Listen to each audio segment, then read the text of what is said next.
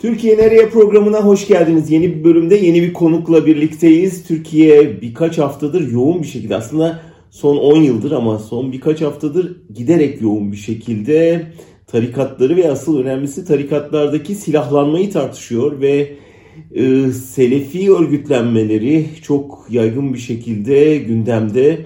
Konuyu aslında çok önceden gündeme getiren bir konuğumuz var bugün. Bir gazeteci dostum Erk Acerer. Erk hoş geldin. Hoş bulduk abi. Aslında e, daha kimseler Selefiliği adını ağzına almazken biz senden duyuyorduk, okuyorduk. Dolayısıyla şimdi sorumluluk da sana düşüyor. Nedir bu Selefilik? Önce şunu bir anlayalım sonra biraz detayına inelim. Selefilik aslında 200 yıllık e, bir e, hikaye. Geçmişten geliyor ve Selefilik kelime olarak ilkler anlamına geliyor. Ne demek ilkler? Peygamberin yaşadığı zamandaki koşullara göre yaşamayı anlatan Hı. bir durum. Dörde ayrılıyor. İlk iki dönemi çok sert e, Selefiliğin özellikle ilk dönemi. E, Kur'an'daki ayet ve e, peygamberin hadislerini bile yorumlamaktan kaçırıyorlar. E, üçüncü döneminde biraz saldırganlaşmayı görüyoruz e, Şiilere ve Alevilere karşı yöneş, yöneliyorlar ve bir e, savaş ortamı da yaratıyorlar. Ve dördüncü dönemde Arap e, Yarımadası'nda e, yayılmaya başlıyor. Burada da e, Suudi kökenli Muhammed bin Abdül e, Vahid'den Vahabilik e, diye dönüşmeye başlıyor. Şimdi e, biz Selefileri mezhepsizler e, olarak da adlandırıyoruz. Hı hı. E, çünkü herhangi bir mezhebe e, inanmıyorlar, bağlı değiller. Hı. Bir taraftan da cumasızlar da deniyor. Çünkü cuma namazında kılmıyorlar. Peki yani biz El-Kaide'yi biliyoruz, IŞİD'i biliyoruz. Hı hı. Bunun selefilikle neresinde bu örgütlenmeler? Ee, şimdi şöyle anlatıyorlar. Selefilik olması için birincisi Evet çok sert İslami kurallara göre, peygamberin ilk dönemindeki İslami kurallara göre yaşayacaksınız ve ikincisi de cihat edeceksiniz. Eğer bu unsurlar varsa siz artık e, grubunuzla birlikte Selefi e, oluyorsunuz. E, Türkiye'de de bunu biraz açmak gerekiyor. Türkiye Selefileri ne demek? E, şu demek, e, hiçbir biçimde demokrasinin koşullarına, meclise, parlamentoya, yöneticilere, bugünkü sisteme inanmıyorlar. Hı. Bu sistemin dışında kaldıklarını dile getiriyorlar. Ve bu gruplar işte Suriye, Afganistan, e, ne bileyim zaman zaman Libya'da olduğu gibi eğer gruplarıyla birlikte oralara savaşmaya giderlerse yani cihada giderlerse e, o zaman da Selefi sayılıyorlar. Yani iki koşul var çok sert ilk döneme göre yaşayacaksınız ve cihat edeceksiniz. Peki El-Kaide IŞİD bu, bu zihniyetten türemiş e, tabii ki, e, tabii. E, ama şimdi ya Selefi e, dememizin aslında bir anlamı var burada. E, hani IŞİD diyebiliriz, meseleyi burada bırakabiliriz. Ama aslında e, ben Selefi demeyi başından beri tercih ettim. Bunun niyeti ve anlamı şuydu. Hiçbirinin birbirinden farkı yok. Hı. Yani zaman zaman dediler ki bize işte bunlar ÖSO gruplarıdır. Evet. Yani bunların hiç alakası yok. IŞİD'le ilgisi var. Ee, ÖSO'ya yardım e, ilgisi yok. Değil mi? Bunlar Nusra'dır. Bunlar e, işte Ahrar Şam'dır. Sultan Murat Tugay'dır. Hayır efendim. Bunların biri kafa kesti, biri ciğer yedi yani insan ciğeri çıkarıp çok önemli. Evet. Dolayısıyla bir genel başlık yani. Evet yani bunları e, IŞİD e, diye konumlandırmanın, El-Kaide diye konumlandırmanın bir anlamı yok. Selefiler dersiniz ya da çeteciler dersiniz. Zaten geniş bir şemsiyede içine alır her şeyi. Peki ne, Türkiye örneğine gelirsek, Türkiye'de ne zamandan itibaren aktif bir örgütlenmeye girdiler? Aslında tabii e, El-Kaide ile beraber biz e, görüyoruz. Türkiye'de 2008 yılından itibaren e, hafif hafif El-Kaide'nin e, kıpırdanmaları var. E, ve bunun içinde bugün aslında çok tanıdığımız bir bölgeyi seçiyorlar. Antep seçiyorlar. E, Antep, Kilis, Urfa e, gibi bölgeleri seçmelerinin özel bir anlamı var. Sınıra yakın. Yani, 2008'in bir anlamı var mı? 2008'de yavaş yavaş işte bu e, Afgan Savaşı ile birlikte grupların gidip gelmesini e, görüyoruz. Aslında e, 2000 e, 2008, 2009, 2010 yani Suriye Savaşı'na doğru giderken işler burada da bir e, yükselişe geçiyor. Yani Antep'te biz e, o yıllarda El-Kaide örgütlenmesini çok net tanıyoruz. E, ilginç bir durumu da var. E, hem IŞİD'de görüyoruz bunu hem El-Kaide'de görüyoruz. Türkiye'de bazı aileler üzerinden e, tanımlanıyor bu yapılanmalar. Mesela IŞİD yapılanmasına baktığımızda Güneş ailesi çok önemlidir Türkiye'de. İşte e, Ahmet e, e, Güneş vardır, onun e, kardeşi vardır. Bunlar çok e, e, önemli. İsmail Güneş e, mesela e, Antep'teki karakol saldırısını gerçekleştirmiştir. Abisi A, e, Ahmet e, Güneş'e e, IŞİD'in e, akıl babası denir. E, Durmaz ailesi vardır. İşte e, Yunus Durmaz, e, şimdi hapiste olan e, kardeşi Hacı Ali hmm. Durmaz, e, ondan sonra e, bütün eylemlerde e, birlikte oldukları abileri hep bu Durmazlar adına hmm. e, eylemler yaparlar. Polat ailesi vardır mesela. Ve El-Kaide'den IŞİD'e doğru geçerken de bu aileler çok etkin rol oynamışlardır Türkiye'de. Ve devlet bunun farkında biliyor. Öyle değil mi? Yani biz şeyden biliyoruz, senin yazılarından biliyoruz. Sen herhalde vaktinin büyük bölümünü iddia, hmm. iddianame okuyarak geçiriyor olman lazım. Evet. O iddianamelere bakınca devletin bunu bildiğini anlayabiliyor muyuz? Abi devletin bunu net olarak bildiğini anlayabiliyoruz. Çünkü bu şey değil. Hani böyle havada kalan da bir şey değil. Evet. Şuradan anlayabiliyoruz. Mesela diyor ki ee, Yunus Durmaz örneğinden yola çıkalım. Yunus Durmaz önemli bir figürdür. O yüzden tanımlamak isterim. Yani çoğu e, kamuoyunda da biliniyor. Ankara e, Gar katliamını Hı. ve Suruç'u örgütleyen kişidir. Anteplidir. E, ve e, müzahir bir aileden gelir. Şimdi biz baktığımızda henüz 2011 yılında Afganistan'dan İstanbul'a döndüğünü ve gözaltına alındığını görüyoruz. Yani 2011 neresi, 2015'teki gar patlaması neresi? Dolayısıyla başından beri biliyorlar evet. E, işin daha ilginç bir tarafı var. Yani bombalama olaylarına, IŞİD'in eylemlerine kadar bu adamlar teknik takipteler. Şimdi 2016 yılındaki bir e, iddianameye bakıyorum. 2014'teki olayları e, açıklıyor. Orada Antep'te ormanlık bir alanda Hmm, paintball e, müsabaka, askeri eğitim, askeri eğitim e, ve e, antrenman yaptıklarını görüyoruz. Yani şimdi biz bu, bunları görüyorduk zaten. Mesela Antep'te şunu görüyorduk. Savaşın ilk başladığı yıllarda Suriye Antep'e kopyalanmıştı. Nasıl biliyor musun? Şöyle biz e, alt tarafı askeri elbiseli ya da şalvarlı e, mobiletle dolaşan bakın motosiklet denemiyor mobiletle dolaşan gençler görüyorduk organize bir biçimde ve merdiven altı denilen e, medreselere gidiyorlardı. Bunların önünde toplanıyorlardı. Şimdi gazetecilerin e, gördüklerini e, araştırmacıların gördüklerini devletimizin görmemiş olması e, çok mümkün değil. O zaman üç ihtimal. Bir, büyük bir ihmal var. Hı hı. İki, bir göz yumma var. Üç, yok birlikte çalışıyorlar ve kullanma var. E, bence dönemsel olarak hepsi var. e, şöyle e, e, anlatmaya çalışayım onu.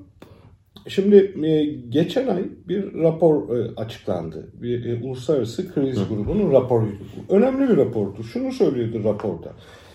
E, diyordu ki Türkiye 2013 yılından 2012 yılından 2016 yılına kadar e, iş faaliyetlerini ve IŞİD'in e, yine Selefi diyelim, Radikal İslam diyelim, Radikal İslam faaliyetlerini görmedi. Görmemesi mümkün değildi. Çünkü sınırlardan e, cihatçılar geçiyorlardı, geliyorlardı, savaşa katılıyorlardı.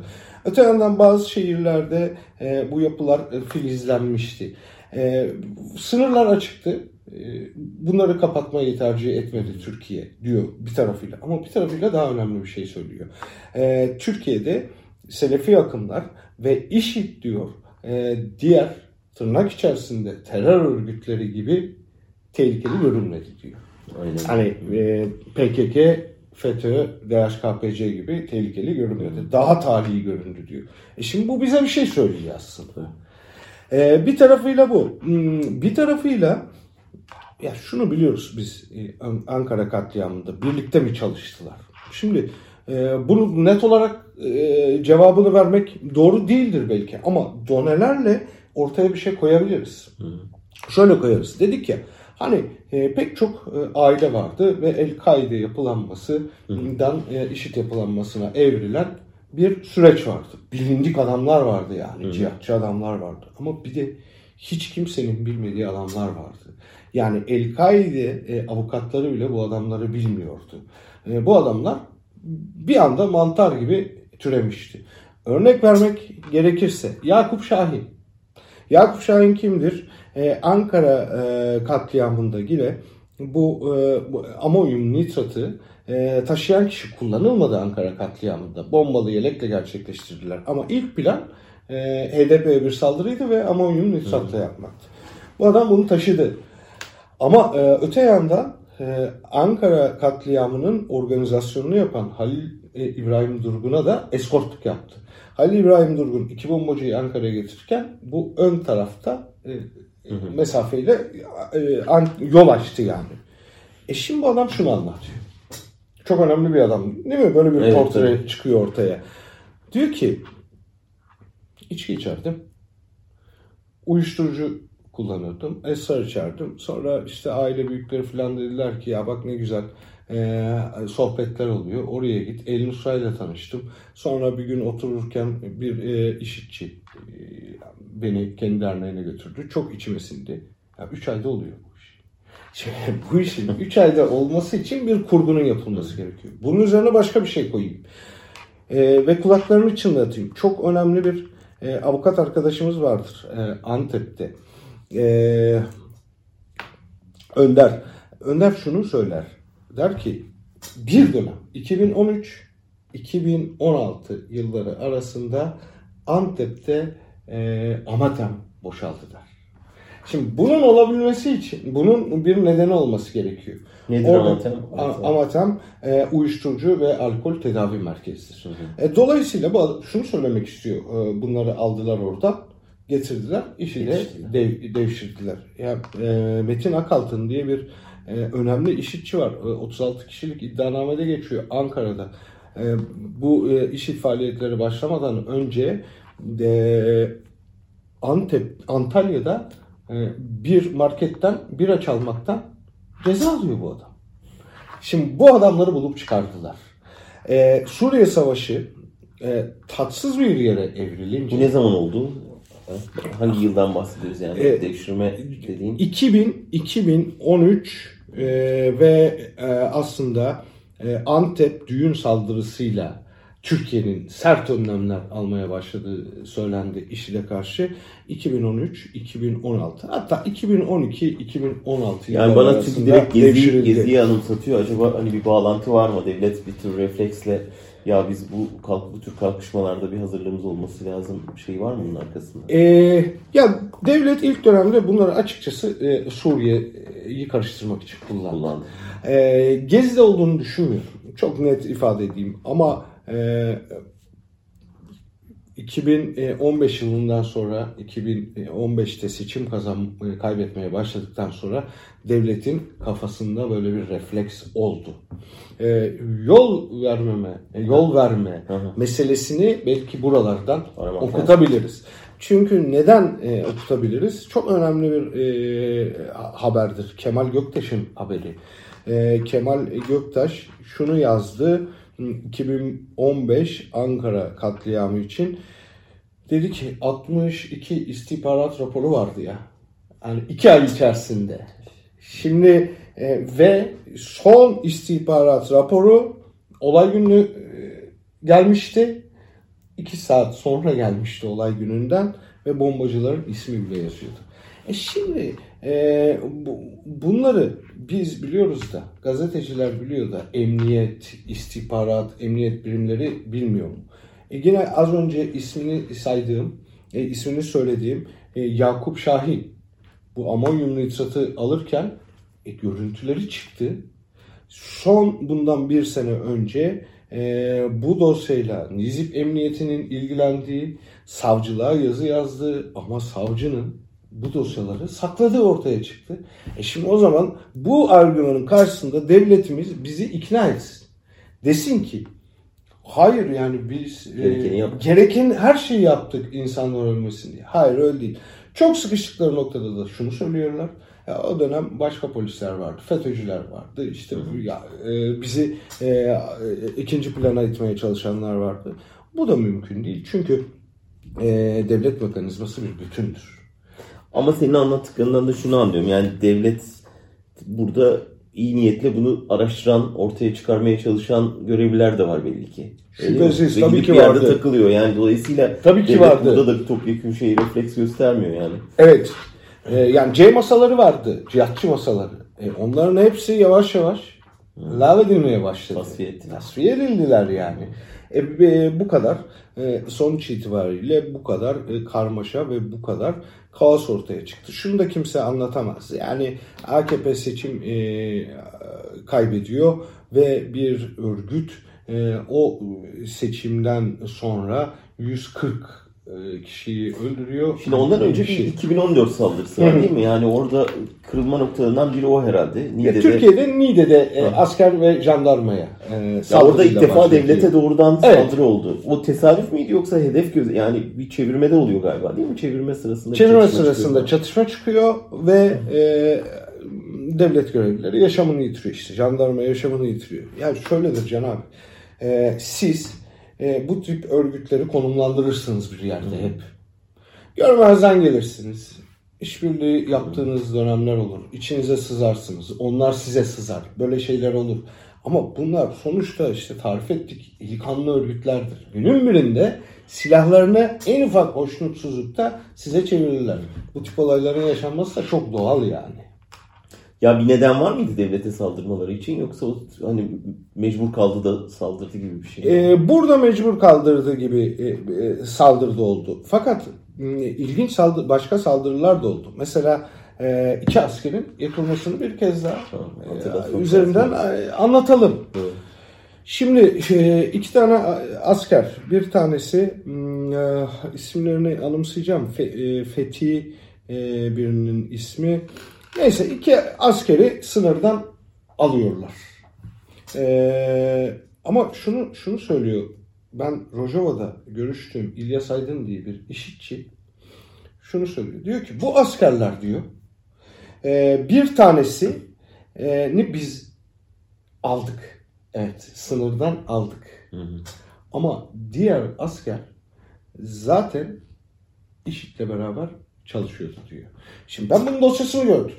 Evet bu asker IŞİD'le belli zamanlarda e, belli biçimlerde e, bir takım e, dirsek temasları olmuş ve hakkında iddianame düzenlenmiş bu askerin. Biz diyor bu askerleri almamızın nedeni iki asker aldık diyor. iki asker yaktık diyor. Biri bizdeydi zaten diyor. Bunu almamızın nedeni diyor. Bize artık Türkiye yavaş yavaş e, ilişkilerinizi bizle kesin dedi diyor. E, ve e, çok fazla sizi artık geçirmeyeceğiz Niye? diyor.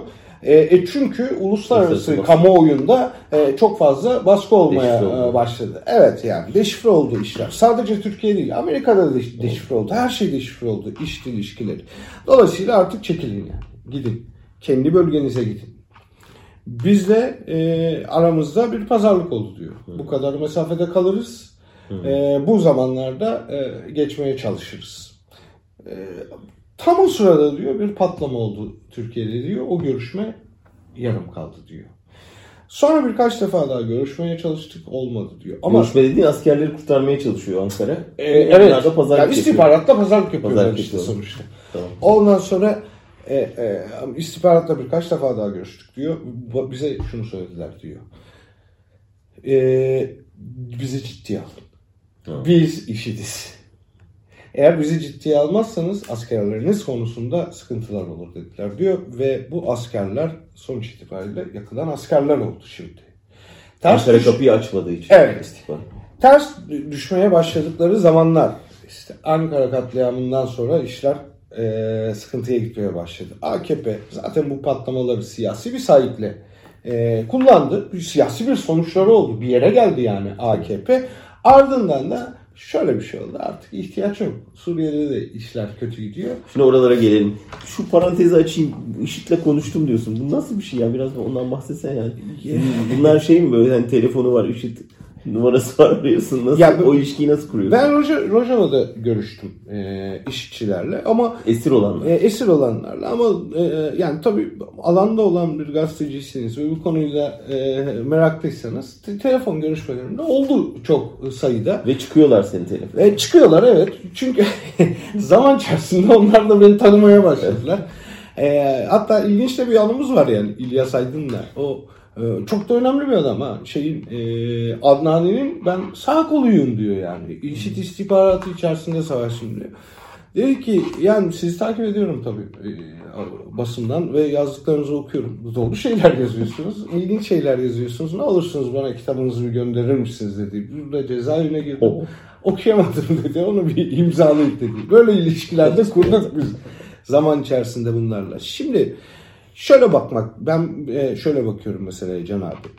E, Antep'te 2000 işte Antep çok önemli bir lokasyon ya. Yani e, hem kozmopolit bir şehir hem saklanmak çok kolay hem de sınıra yakın.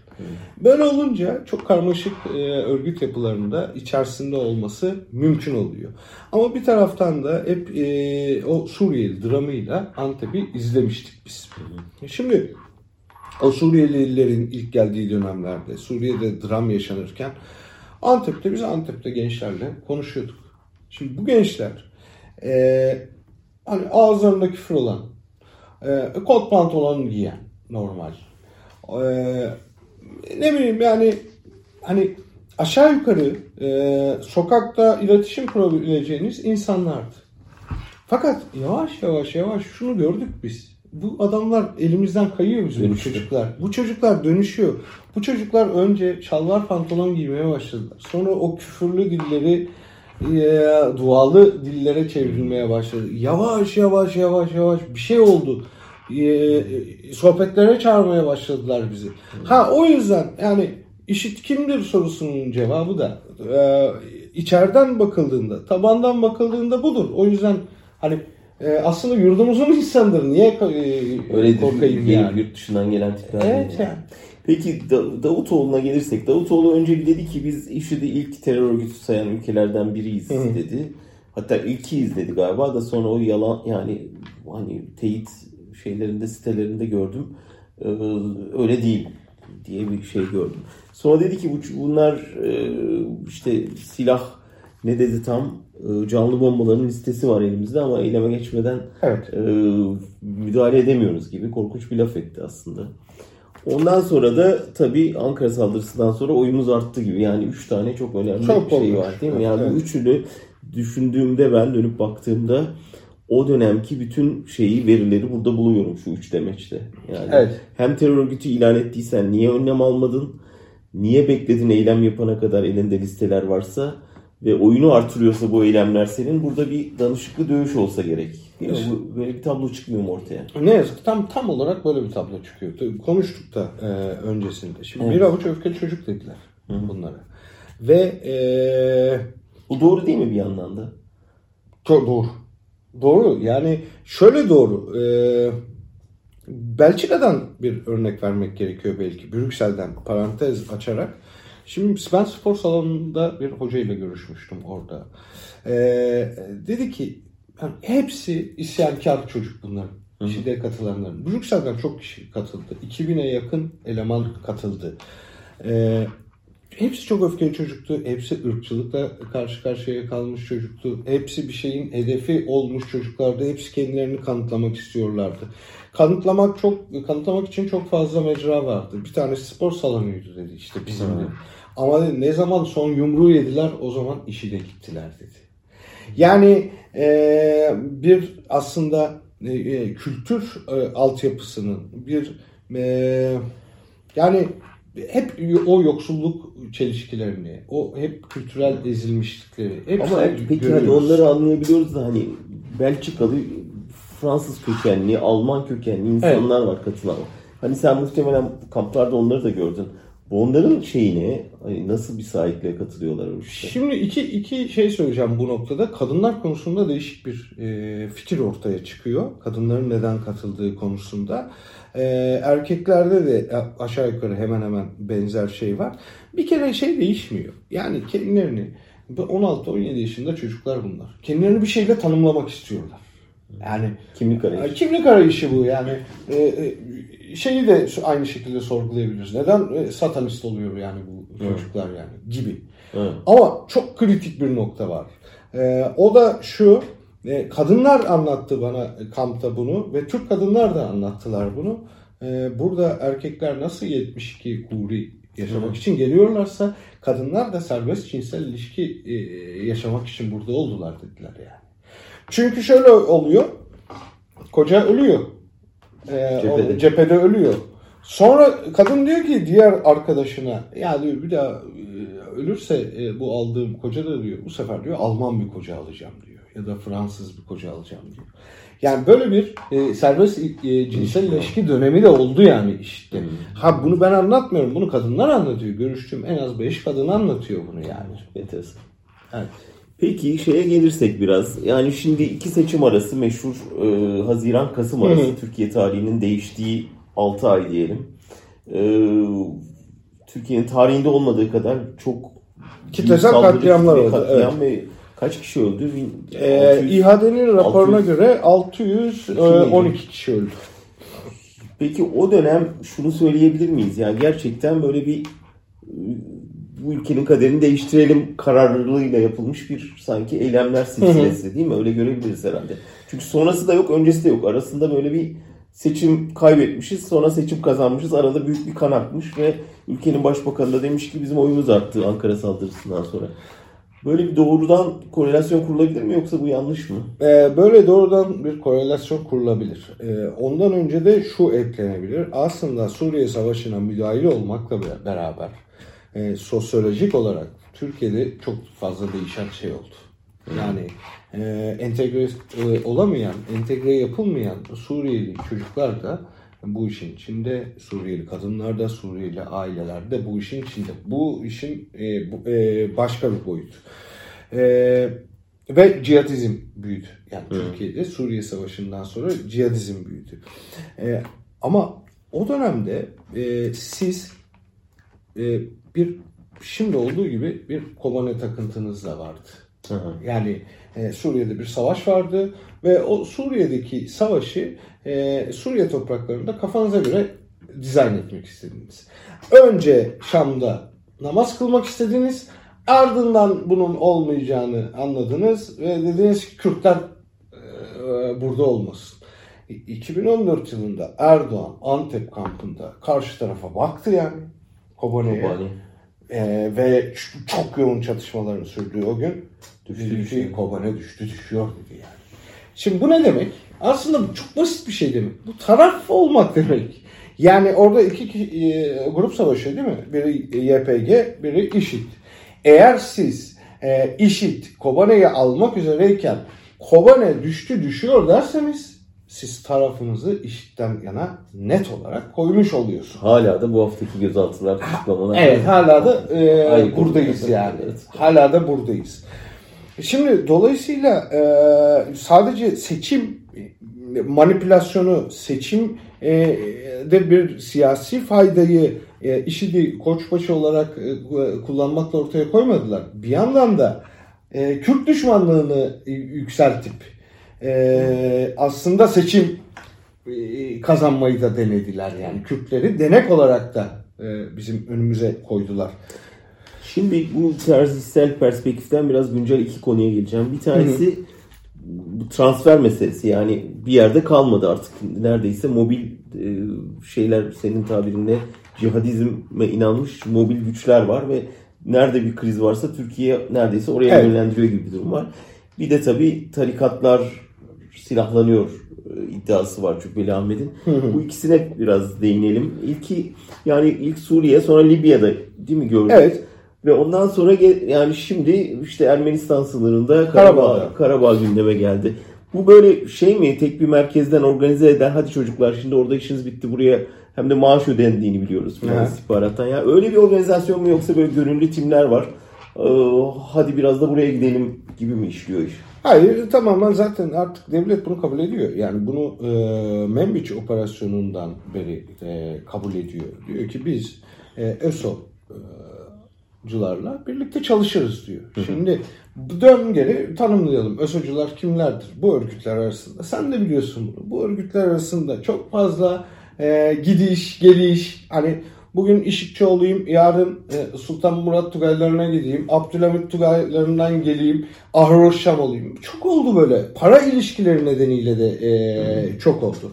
Dolayısıyla burada bir e, siyasal e, radikal İslamcı gruplar ortaya çıktı. Türkiye'nin konsülde ettiği. Çok fazla sayıda çıktı. Zaten adlarından da anlarız yani. Sultan Murat Tugayları. Şimdi. Abdülhamit Han Tugayları. Ama ondan sonra e, Fatih Sultan Mehmet Han Tugayları. Bir sürü böyle Türkiye'nin e, devşirdiği gruplar oldu. E, e şimdi Türkiye'nin e, niyetlerine bakalım. Suriye'deki niyetlerine e, bak- baktığımızda şunu görüyoruz yani. Bir taraftan Kürt bölgelerini e, ezmek istediklerini, bir taraftan da orada hala neo e, Osmanlıcılık refleksleriyle e, büyük Türkiye kurgusu yaptıklarını görüyoruz. Ne var? Sadece cihatçılar yok ki bölgelerde. Okulunu yapıyor, valisini atıyor, polis teşkilatını kuruyor filan. E, yani yarı e, legal e, yapılara dönüştürüyor Suriye'yi. Ama e, Suriye'den e, tokadı yedikçe yani kimi zaman Amerika'dan oluyor, kimi zaman e, Rusya'dan oluyor, kimi zaman Rusya ile beraber Suriye'den oluyor. O zaman diyor ki yani biz Büyük Türkiye idealimizi koruyoruz. Biz yani, Libya'da olacağız. E, Libya'da olunca da mobilize buradaki grupların bir kısmını buraya yönlendiriyorsunuz. Zaten yönlendirilmesi de gerekiyor.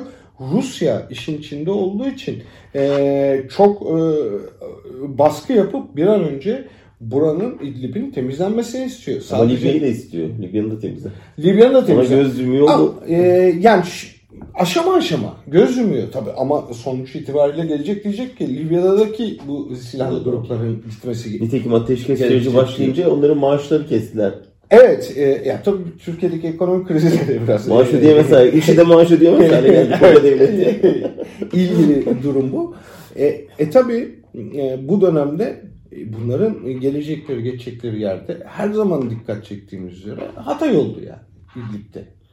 Şimdi Birleşmiş Milletler İdlib'i e, dünyanın cihatçı çöplüğü olarak e, tanımlıyor. Ve Afganistan'dan bile daha fazla oranda burada artık bir çöplük var diyor.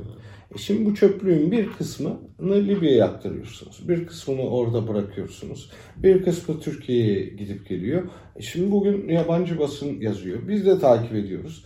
Bir taraftan cihadizmin ufak ufak e, Türkiye'nin doğu sınırına doğru kaymaya başladığını görüyoruz. E, bu noktada endişeleri e, insanın ortaya çıkıyor şimdi. Yani Kars'ta ne olacak? Kars'ta ne olacak sorusunu Antep'te ne, ol, ne oldu? E, Hatay'da ne oldu? Urfa'da ne oldu? Soruları üzerinden mm, okutmak e, mümkün. Niye Kars örneğini verdin? Sonuç tutuklamadan ötürü mü? E, ya hem o, orada şey e, hani yeni bölgelere geçmek Geçiyor. e, açısından yani Ermenistan, Azerbaycan Tabii sınırı yani açısından. büyük bir soru işareti de bu şu anda uluslararası arenada kullanılan güç yarın iç politikada devreye sokulur mu? Yani ne işte ne yazık ki hep bunu söyledik biz. Şimdi Türkiye'de iki, iki risk oldu e, Selefiler konusunda.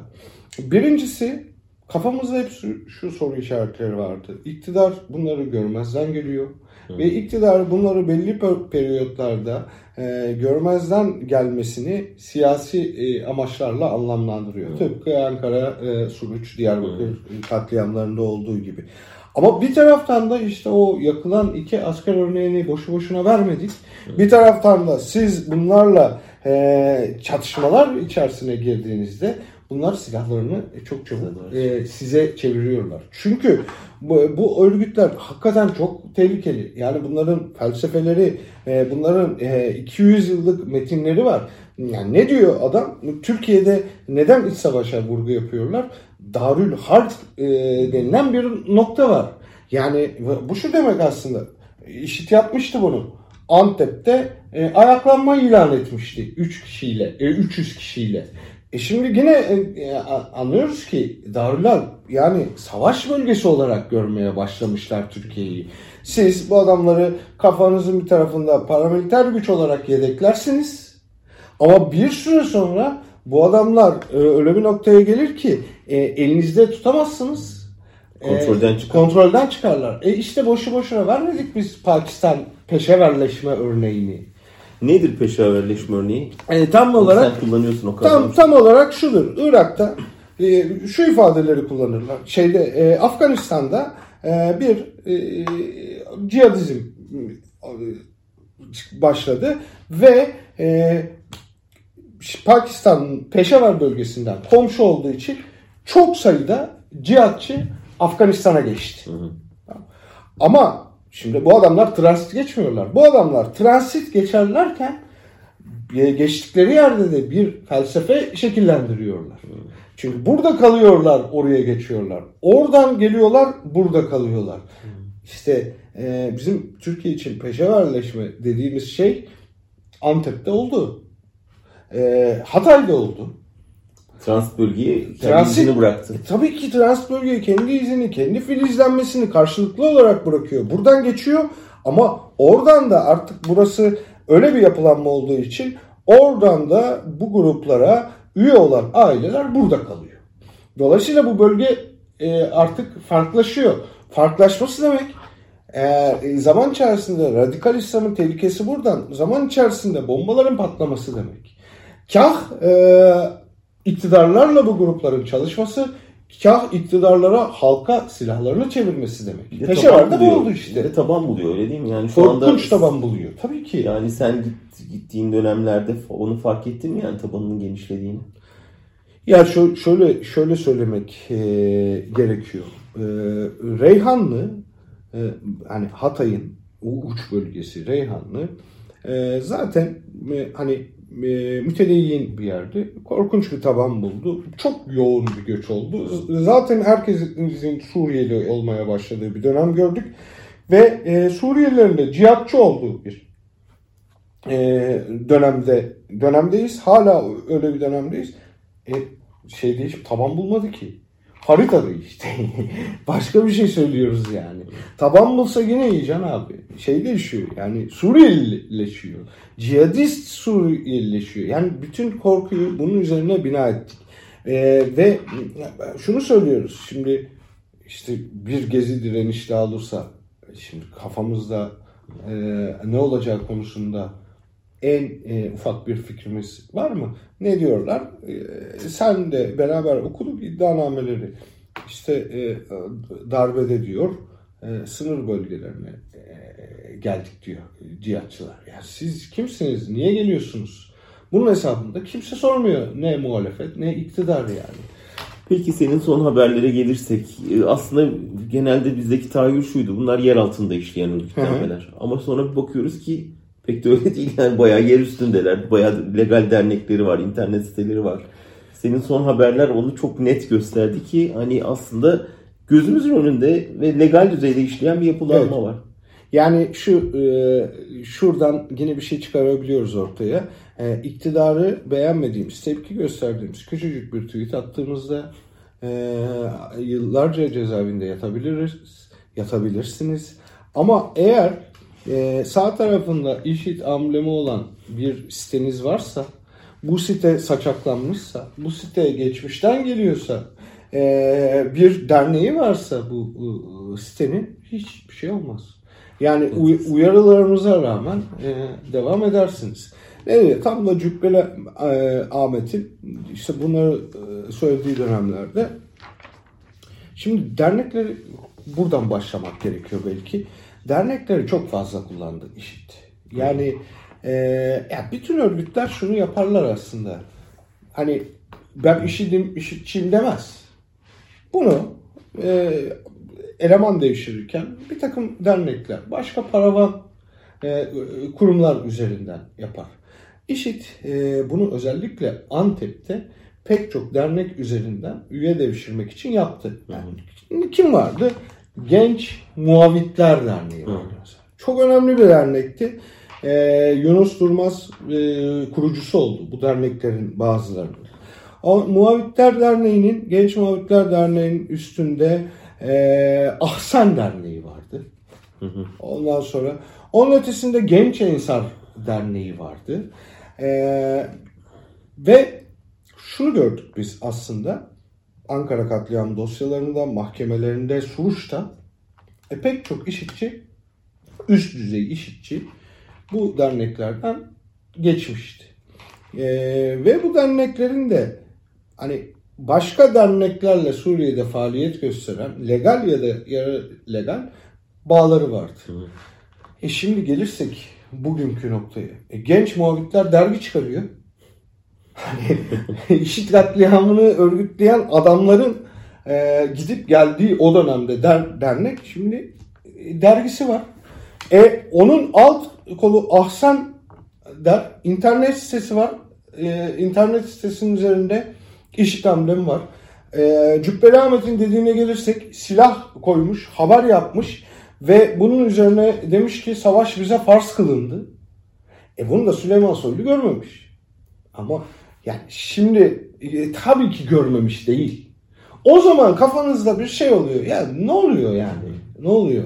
Yani neden e, siz bunları görmüyorsunuz? Bir amacınız mı var bunları tutmanızın? Zaman zaman da aslında bunlara operasyon çekmenizin. Yani bunları tutuyorsunuz ve amacınız var. Operasyon çekiyorsunuz. Şunu söylüyorsunuz. Biz mücadele ediyoruz. Yani mücadele falan ettiğiniz yok. 2016 yılında darbeden sonra o hal ilan edildi. E, Gündem Çocuk Derneği kapanmıştı ama Genç Muhabitler Derneği duruyordu. E şimdi nasıl mücadele ediyorsunuz? E duruyor işte sitesi söylüyorum. E daha enteresan bir şey söyleyeyim. E, ne dedik? El-Kaide'den e, Türkiye'de yani dünyanın her yerinde yani savaş bölgelerinde olduğu gibi işi de evrildi bütün süreç. Hı hı. İlk e, Türkiye'de de çok önemli e, El-Kaideciler vardı. Aileleri saydık. Polat ailesi bunlardan biriydi. E, o, onlardan biri bu derneğin başkanı şimdi. Nasıl olacak? Yani üç kere tutuklanmış. Altı defa gözaltına alınmış. Bu tutuklamalar içerisinde bir polisi e, öldürmek var.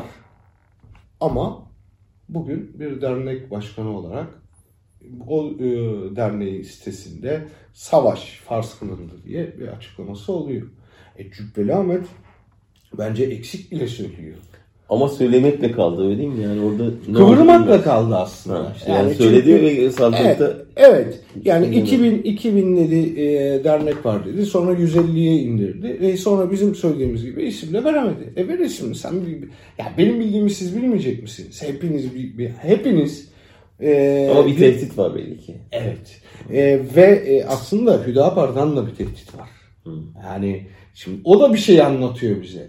E, Cübbeli Ahmet'e e, şey diyorlar. E, yani işte bu bizi sattı diyorlar. Selefi örgütlerden de tehdit var. 28 Şubat benzetmiş. Evet. Ve diyorlar ki yani bu heriflerin ağzına bizi kastederek laf verdin yani diyorlar. Yani bu da bir şey yani biz beraberiz yani biz aslında ortağız sen niye bu aslanların önüne bizi atıyorsun diyor yani. Peki ne beklersin yani şimdi bu önü açık görünüyor ve bu örgütlenme e, yarın Karabağ'da, dün Libya'daydı. Yani böyle gelecek ve bir gün Türkiye'ye gelecek ve hani iktidar tehlikeye girerse devreye sokulacak bir güç gibi görünüyor. Yani çok karanlık bir şeyle bitirmek istemiyorum ama e, bu hazırlığı hissediyoruz sanki. Yani kafasında devletin aslında o dediğimiz 2015 yılından beri hep bir paramiliter güç kullanma e, şeyi oldu realitesi oldu. Bunu sadece bu örgütleri düşünerek de yapmadık. Yani bugün bekçi evet, teşkilatı bu, buna benzer bir şey. Ondan sonra Ankara'da yeni bir muhafız birliğinin kurulması bundan çok ayrı bir şey değil. Bir yandan da e, işte bu e, cihatçı örgütler var. E, biz hep şu, şunu söyledik. Yani çatışma riski çok sıkıntılı bir şey Türkiye'de. Ve çatışma için Bakın yani e, Türk e, halklarının hala çok büyük sağduyusu vardır. Ama aslında her ülke e, iç çatışmaya, kaosa bir kurşun mesafesindedir.